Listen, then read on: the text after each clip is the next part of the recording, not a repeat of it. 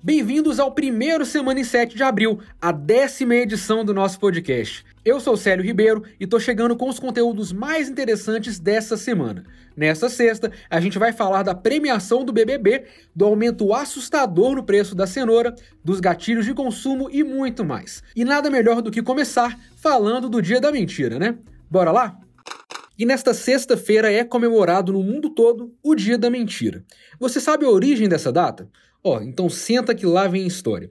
O Dia da Mentira surgiu na segunda metade do século XVI, após o rei Carlos IX da França mudar a celebração do Ano Novo do dia 1 de abril para 1 de janeiro.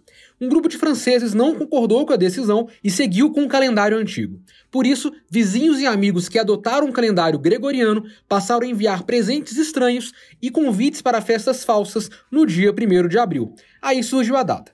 No Brasil, o 1 de abril foi difundido pelo jornal mineiro A Mentira, que noticiou em 1828 a morte de Dom Pedro I.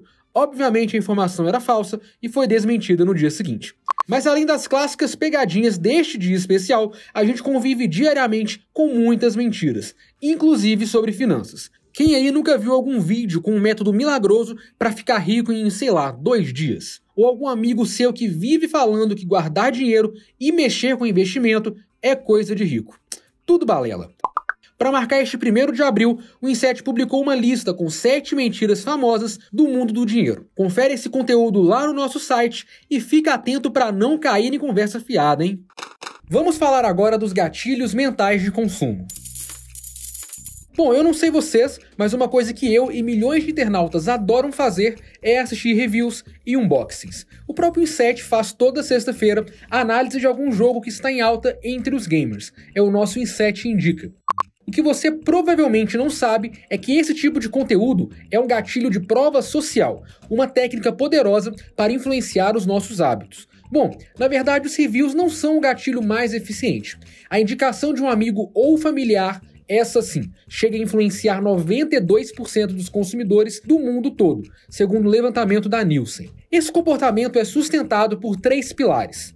O caminho já conhecido pela pessoa que recomendou, a segurança dessa pessoa já ter experimentado o produto e, claro, o sentimento de pertencimento a um grupo específico. Agora você já sabe porque existem tantos anúncios que falam. Há 35 anos somos referência no mercado. E também. Mais de 10 mil pessoas já mudaram de vida com o nosso método. Não dá para negar que essa tática é muito boa, né? Toda terça-feira, o Inset traz uma nova reportagem sobre os gatilhos mentais de consumo. Nesta semana, a gente falou sobre o poder dos reviews e indicações. No nosso portal você encontra a matéria completa e ainda descobre como as análises e comentários da internet podem ter o efeito contrário, fazendo você desistir da compra. Leia tudo isso em 7.com.br barra dinheiro. Faltam 16 dias para a Páscoa. O ovo de chocolate está com preço lá nas alturas, mas isso nem é novidade para ninguém. E quem também pode ficar sem presente é justamente o coelhinho da Páscoa, já que a cenoura tem uma alta de 121% nos últimos 12 meses. O aumento no preço do legume é causado pelo excesso de chuva nas regiões que produzem a cenoura, que atrapalha a produção e diminui a oferta. Mas a cenoura não é a única a assustar os consumidores o maracujá e o mamão já subiram 62% e o repolho está 36% mais caro. No geral, os preços de alimentos e bebidas ficaram 2% mais caros em fevereiro. Num cenário desses, fica difícil encher o carrinho, e 65% dos consumidores confessam que estão parcelando as compras de supermercado no cartão de crédito. Bom, a alta da cenoura tá dando o que falar e é claro que a galera do Twitter já criou vários memes sobre o assunto. A gente fez a curadoria dos melhores deles, que estão no link aqui da descrição. Você também encontra uma reportagem que explica por que a alta da taxa Selic não está evitando o aumento generalizado no preço dos alimentos. O preço dos combustíveis também não para de subir. Foram 13 reajustes feitos pela Petrobras desde janeiro de 2021 no último anúncio feito em março, o diesel subiu 25% e a gasolina quase 19%, fazendo o preço médio no país superar os R$ 7,00. Quem se beneficia nesse cenário é o mercado de carros elétricos, que viu o número de unidades vendidas triplicar em 2021 aqui no país. Mas nem tudo são flores, já que os eletrificados oferecem economia de um lado, mas cobram bem caro do outro. O modelo mais barato vendido no Brasil sai por 165 mil, valor suficiente para comprar três carros populares, entre aspas. Como esse assunto está em alta, a gente não podia ficar de fora. O Inset conversou com o diretor de um aplicativo de mobilidade e o porta-voz de uma fabricante de carros elétricos para entender se já vale a pena ter um modelo desses na garagem. E a resposta foi: bom, depende de você. Para os especialistas, o valor desses veículos realmente é alto, mas vem caindo nos últimos anos, assim como o preço dos seus componentes, incluindo a bateria, que pode custar mais da metade do valor do carro.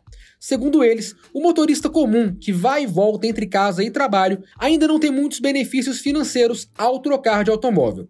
Mas o frotista, aquele que roda longas distâncias diariamente, esse sim pode economizar um bocado, já que o quilômetro rodado na gasolina sai por cerca de 62 centavos. No elétrico, fica por menos de 8 centavos.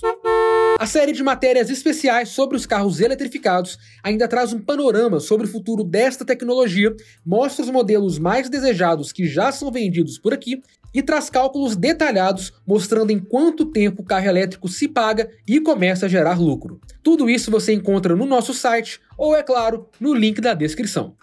Para terminar, vamos falar do BBB, que entra na sua reta final neste mês de abril. O prêmio para o vencedor já foi de 500 mil reais, depois passou para 1 milhão e desde 2010 é de 1 milhão e meio. Mas se fosse corrigido de acordo com o IGPM, que é o Índice Geral de Preços do Mercado, o prêmio seria, na verdade, de 4 milhões de reais. Os cálculos, feitos por Fabiano Santos do IBMEC BH, revelam que desde o início do reality show, o valor dado ao vencedor já desvalorizou 50%. Por exemplo, com os 500 mil do prêmio que ganhou em 2002, o primeiro campeão Kleber Bambam conseguia comprar dois apartamentos de luxo em Belo Horizonte. Já a Monique Nunes, que ganhou um milhão e meio em 2016, só conseguia comprar um imóvel desses. Se o prêmio já não é tão atrativo mais, a exposição na TV e na internet pode render muita grana após o fim do reality. Já há alguns anos, o Big Brother tem sido o trampolim para que alguns participantes se tornem influenciadores digitais, conquistando milhões de seguidores e milhões de reais com contratos e parcerias. Um bom exemplo é o do querido Gil do Vigor, que ficou em quarto lugar na edição de 2021 e desde então já faturou 15 milhões de reais. Nada mal, né? Tem mais conteúdo sobre o Big Brother e o papel dos influenciadores no nosso site e no link aqui da descrição. Vai lá dar uma espiada.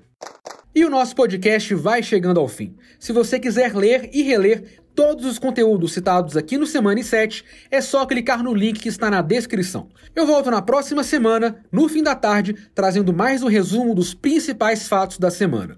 E você já sabe, para mais notícias que simplificam a sua vida, acesse em7.com.br. Bom final de semana e até mais. Valeu!